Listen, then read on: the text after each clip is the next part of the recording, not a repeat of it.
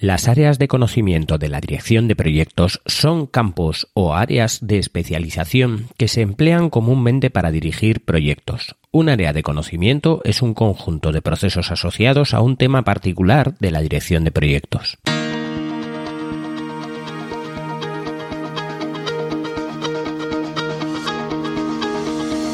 Hola, estás escuchando Proyecta, un podcast de Emilcar FM sobre dirección y gestión de proyectos, metodologías ágiles, Lean, productividad y mucho más. Yo soy Abel Yécora y os voy a contar todo lo que tiene que ver con este mundo.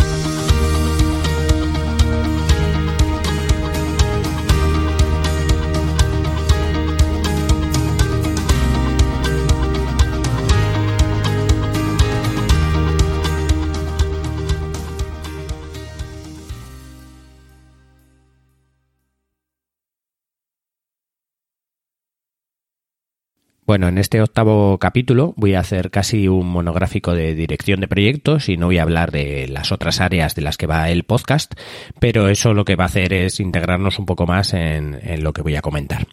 Voy a hablar un poco del rol del director de proyectos y eh, voy a poner sobre un plano o voy a intentar explicar qué son los grupos de procesos y las áreas de conocimiento en la dirección de proyectos y en sí qué son los procesos dentro de la dirección de proyectos.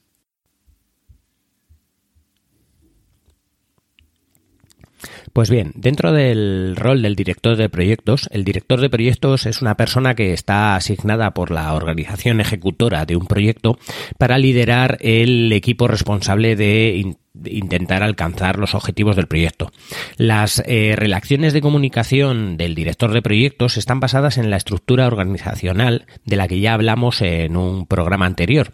y eh, también están eh, basadas en la gobernanza del proyecto, de lo que hablaremos pues en futuros capítulos. Además de las habilidades técnicas específicas y de competencias generales de materia de gestión requeridas para el proyecto, los directores de proyecto deben de tener al menos los siguientes atributos. Conocimientos acerca de la dirección de proyectos y entorno de negocio, aspectos técnicos y demás formación necesaria para dirigir el proyecto de manera eficaz, las habilidades necesarias para liderar el equipo de proyecto, coordinar el trabajo, colaborar con los interesados, resolver problemas, y tomar decisiones de manera eficaz, las capacidades para desarrollar y gestionar el alcance y los cronogramas y presupuestos, eh, recursos, riesgos, planes eh, y todos los documentos que se requieran en el proyecto y luego otros atributos eh, requeridos para dirigir con éxito el proyecto como puede ser pues una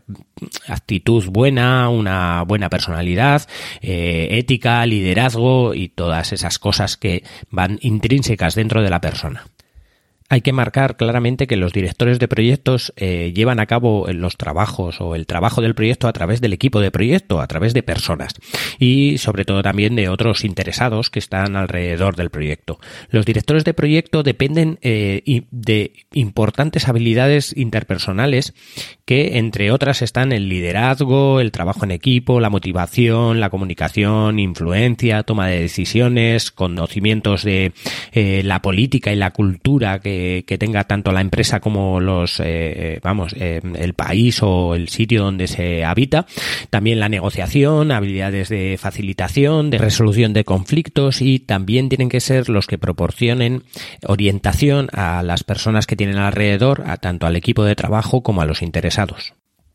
el PM Book marca claramente que el director de proyectos es exitoso o cumple con éxito cuando los objetivos del proyecto se han alcanzado. Pero otro aspecto del éxito del director de proyectos es la satisfacción de los interesados. El director de proyectos debe atender las necesidades, inquietudes y expectativas de los interesados para satisfacer a los interesados más relevantes. Para ser exitoso, el director de proyectos debe adaptar el enfoque del proyecto, el ciclo de vida y los procesos de la dirección de proyectos para satisfacer los requisitos del proyecto y del producto. ¿Qué quiero decir con esto? Con esto se quiere decir que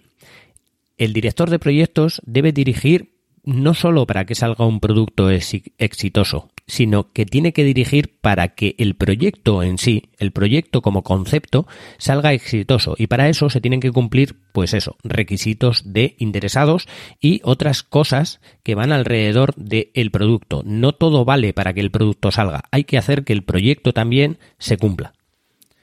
Bien, ahora voy a hablaros un poco de las áreas de conocimiento y de los grupos de procesos. El PMBOK divide eh, los procesos en áreas de conocimiento y grupos de procesos. Un proceso simplemente es eh, una acción, como ya dijimos anteriormente, es una acción que se va a repetir durante varias veces. Pero aquí en el PMBOK el proceso simplemente es un procedimiento que se tiene que hacer o que se puede hacer para cumplir un objetivo. Ese procedimiento depende de unas entradas, unas herramientas que en medio se van a hacer o técnicas que se van a utilizar y eh, unas salidas. Por ejemplo, un proceso en una fabricación es eh, por un sitio metemos chapa y por el otro sitio de la, la, máquina utiliza unas herramientas para doblar esa chapa y por otro lado eh, esa chapa sale con la forma que queremos o que necesitamos para, para nuestro producto. Ese proceso de fabricación también pasa en la dirección de proyectos, que es los procesos que tiene que hacer el director de proyectos para conseguir los objetivos del proyecto. Un proceso, por ejemplo, de la dirección de proyectos es el identificar a los interesados. Por un lado, tenemos que coger, eh, digamos, tenemos unas entradas. Esas entradas podrían ser el acta de constitución de proyecto y aquellas eh, personas que, digamos, eh, de alguna manera podemos tener o la documentación que podemos tener acerca del proyecto, como lecciones aprendidas anteriores de otros proyectos. Luego, como herramientas, podemos tener reuniones, eh, tormenta de ideas, otras herramientas para poder eh, arrojar, digamos, luz de cuáles son los interesados que nosotros eh, tenemos que tener en nuestro proyecto. Y luego, por otro lado, tendríamos una salida que sería el listado de interesados, la lista de las personas que están interesadas o las personas que, digamos, de alguna manera están influenciadas por el proyecto. Todo esto es un proceso, como vemos, tiene una entrada, un desarrollo interno y una salida. Pues estos proyectos, estos procesos, perdón, lo que tienen al final es que eh, se van a ordenar por áreas de conocimiento y por grupos de procesos. Esta ordenación se hace en forma de matriz, de tal manera que las áreas de conocimiento suelen estar en filas y los grupos de procesos suelen estar en columnas. Cada proceso estará dentro de esa matriz en un lugar en concreto. Los grupos de procesos son digamos, un poco cómo se ordenan los procesos para eh, establecer el momento en el que se suelen utilizar y las áreas de conocimiento es eh, se ordenan los procesos por eh, digamos afinidad entre ellos o por la especialización de estos procesos. Los grupos de procesos se dividen en cinco partes. Están los, el grupo de procesos de inicio, el grupo de procesos de planificación, el grupo de procesos de ejecución, el grupo de procesos de monitoreo y control y el grupo de procesos de cierre.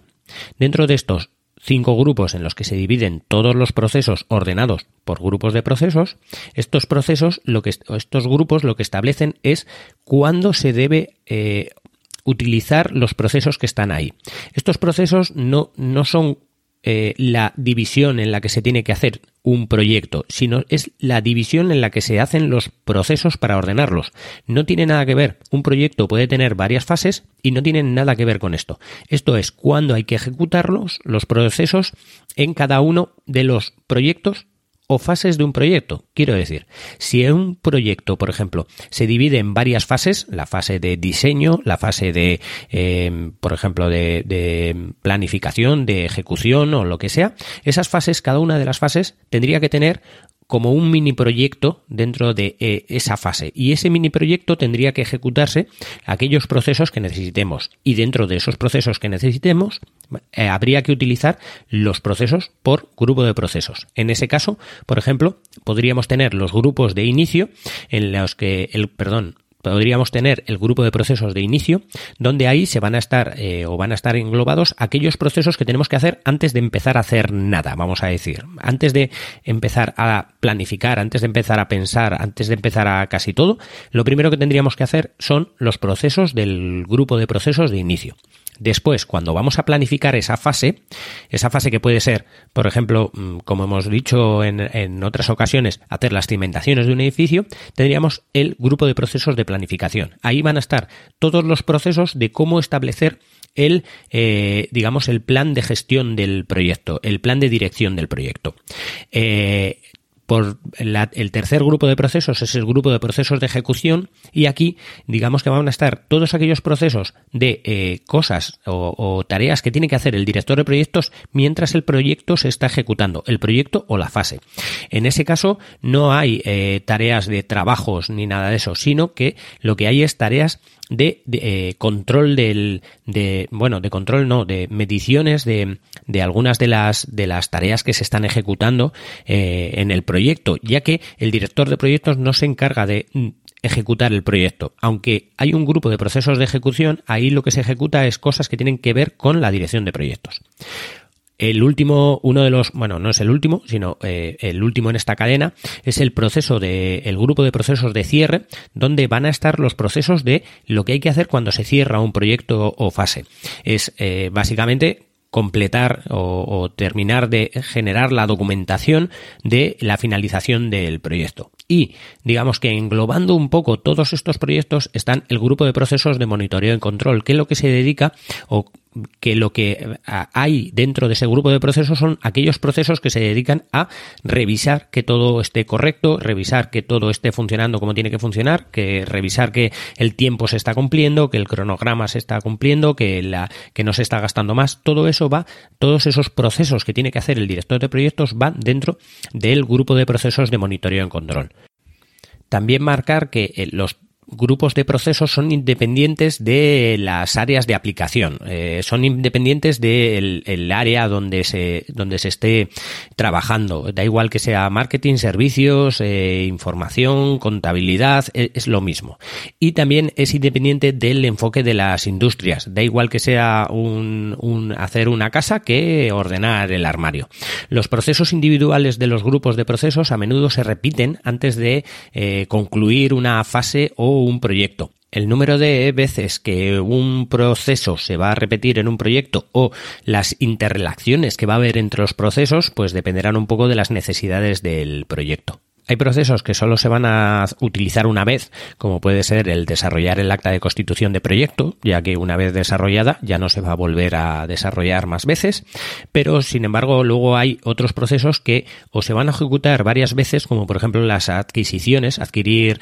eh, algún material o algo, se puede hacer durante varias veces en el, en el proyecto, y también hay otras que se van a hacer de manera continua, como pueden ser los procesos de monitoreo y control. También hay que decir que muchos de los procesos,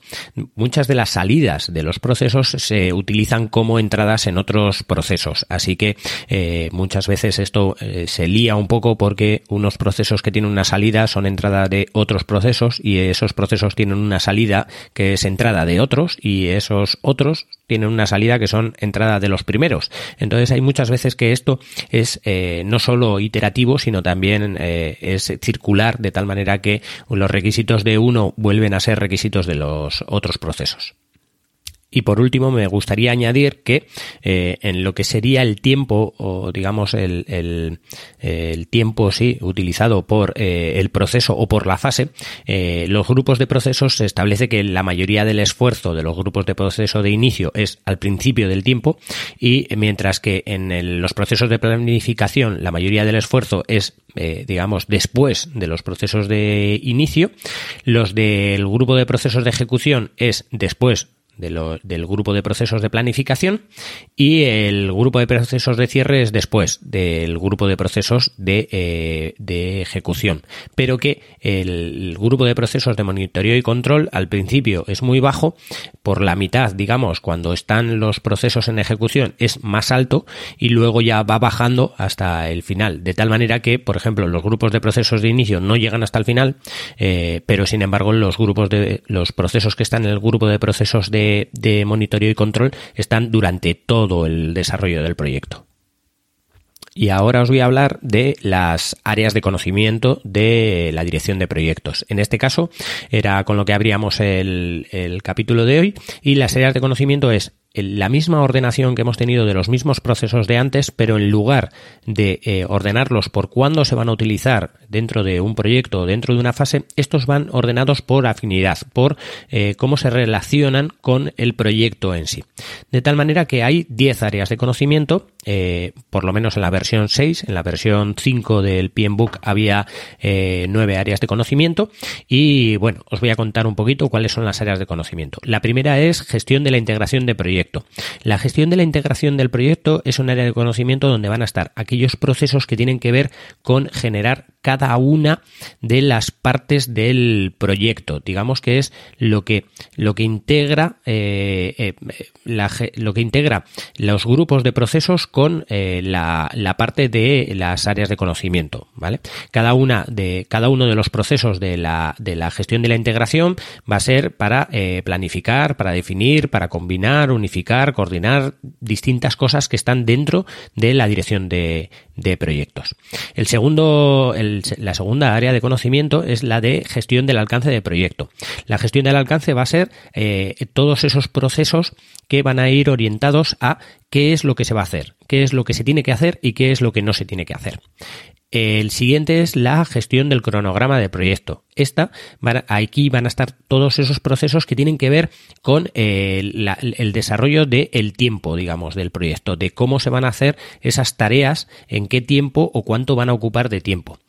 en la gestión, el, siguiente, eh, perdón, el siguiente eh, área de conocimiento, que es eh, la de la gestión de los costos del proyecto, aquí vamos a tener aquello que tiene que ver con el presupuesto y con los costos que se van asimilando al proyecto. En el área de conocimiento, el siguiente, que es la de la gestión de la calidad del proyecto, aquí va a estar aquellos procesos que se encargan de definir la calidad del, producto que va a salir finalmente y de controlarla y monitorearla. En el área de conocimiento de gestión de los recursos del proyecto, aquí lo que vamos a tener es aquellos procesos que se encargan de, eh, digamos, de, de adquirir tanto los materiales como las personas que van a estar ejecutando el proyecto. En la gestión de las comunicaciones del proyecto, aquí van a estar eh, todas aquellas eh, normas que pongamos dentro del proceso de, o dentro del proyecto de cómo se tiene que comunicar eh, unos con otros, qué, tipo de gestión de la comunicación se va a hacer y cómo cada persona que esté involucrada dentro del proyecto tiene que comunicar a las demás y qué es lo que tiene que comunicar. En el área de conocimiento, que es la siguiente, de gestión de los riesgos del proyecto, aquí vamos a meter toda la gestión de los riesgos que ya comentamos un poco en un capítulo anterior, de cómo gestionar todo ese tipo de riesgos y cómo monitorearlos, seguirlos y controlarlos para que al final eh, tengamos que, eh, si tenemos que cambiar algo en el proyecto, que sea eh, algo gestionado y controlado de manera previa. Otro área de conocimiento, que es la gestión de las adquisiciones del proyecto, va a ser la que se va a encargar de, eh, digamos, ahí van a estar aquellos procesos que, eh, que nos indican cómo eh, gestionar adquisiciones, cómo comprar, cómo hacer algo, cómo hacer digamos, cómo hacer una compra de algo que necesitemos para el proyecto. Aquí, digamos que de alguna manera es eh, dentro de esto de la gestión de las adquisiciones casi está una dirección de proyectos casi completa, ya que muchas veces tenemos que decidir en nuestros proyectos si, si lo que queremos hacer eh, sale mejor comprarlo o sale mejor hacerlo nosotros. Entonces, si lo vamos a hacer de esa manera, tenemos que analizar también un proyecto completo dentro de lo que sería la gestión de las adquisiciones. Y luego ya, por último, la décima, que es la gestión de los interesados del proyecto, que aquí lo que vamos a tener es los procesos de cómo gestionar a esas personas que de alguna manera pueden influenciar en el proyecto, ya que eh, de alguna manera les afecta el proyecto. No estamos hablando solamente del cliente final o del, o del patrocinador que ponga el dinero o del director de proyecto o de los trabajadores, sino que también estamos hablando de gobierno, leyes, eh, gente de medio ambiente, dependiendo de cuál sea el carácter de nuestro proyecto, tenemos que tener en cuenta todos esos interesados y por ello también vamos a tener que gestionar esos interesados. Por comentar un poco eh, algunos de los procesos que eh, sucesivos capítulos iremos contando, pues, eh, por ejemplo, en el grupo de procesos de inicio solo hay dos procesos. Uno es desarrollar el acta de constitución del proyecto que pertenece al área de conocimiento de eh, gestión de la integración del proyecto y el otro proceso es identificar a los interesados que pertenece al área de conocimiento de gestión del de los interesados del, del proyecto. En este caso, como veis, antes de empezar a planificar, antes de empezar a hacer nada, digamos, de alguna manera, eh, eh, las tareas previas que hay que hacer serían dos. Tener el área, el, acta de constitución de proyecto, que es eh, un acta que explicaremos en la que un, patrocinador nos da permiso para poder empezar a trabajar y la siguiente cosa es identificar a todos los interesados para antes de empezar a planificar tener claro a quién le afecta el proyecto y cómo cuál es en líneas generales el, el proyecto que hay que hacer. Bueno, creo que ya con esto eh, hay mucho, eh, mucha documentación en este capítulo, aunque se haya quedado un poco corto. Entonces, lo que voy a hacer es eh, aprovechar para contaros y hablaros un poco de otros podcasts que hay en la red de Milcar. El primero del que quiero hablaros es de perspectiva.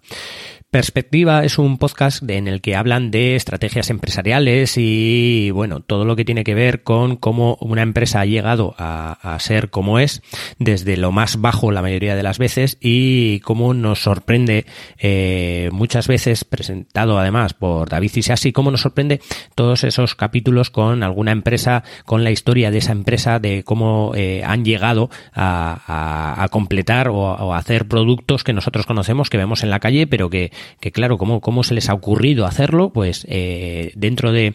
de, los capítulos de perspectiva podéis descubrir muchas cosas de, de ese tipo y mm, también eh, ver cómo las estrategias empresariales a veces son buenas o a veces son malas y cómo nos lleva al éxito o al fracaso eh, simplemente en cosas que, que, que no nos imaginábamos que podía, que podía ocurrir.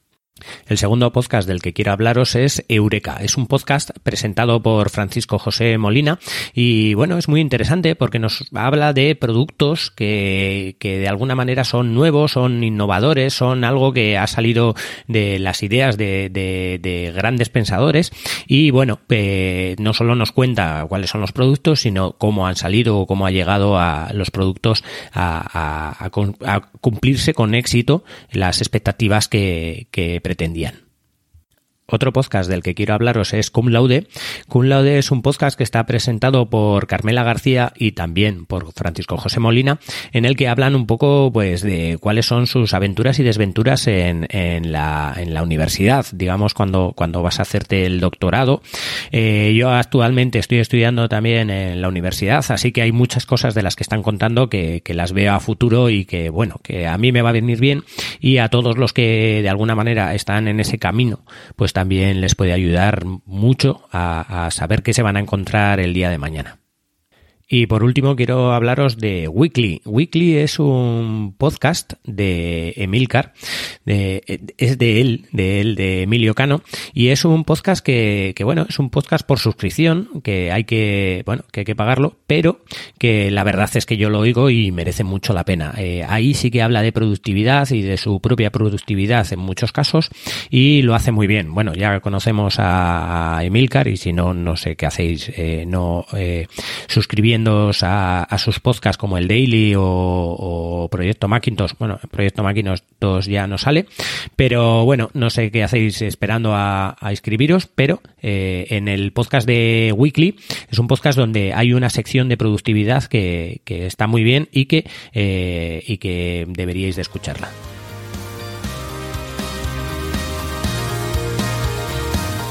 Y hasta aquí el capítulo de hoy. Muchas gracias por escucharme. Tenéis todos los medios de contacto y la información y enlaces de este capítulo en emilcar.fm barra proyecta, donde espero vuestros comentarios. Hasta el próximo capítulo y no os olvidéis de que lo bien planificado, bien sale.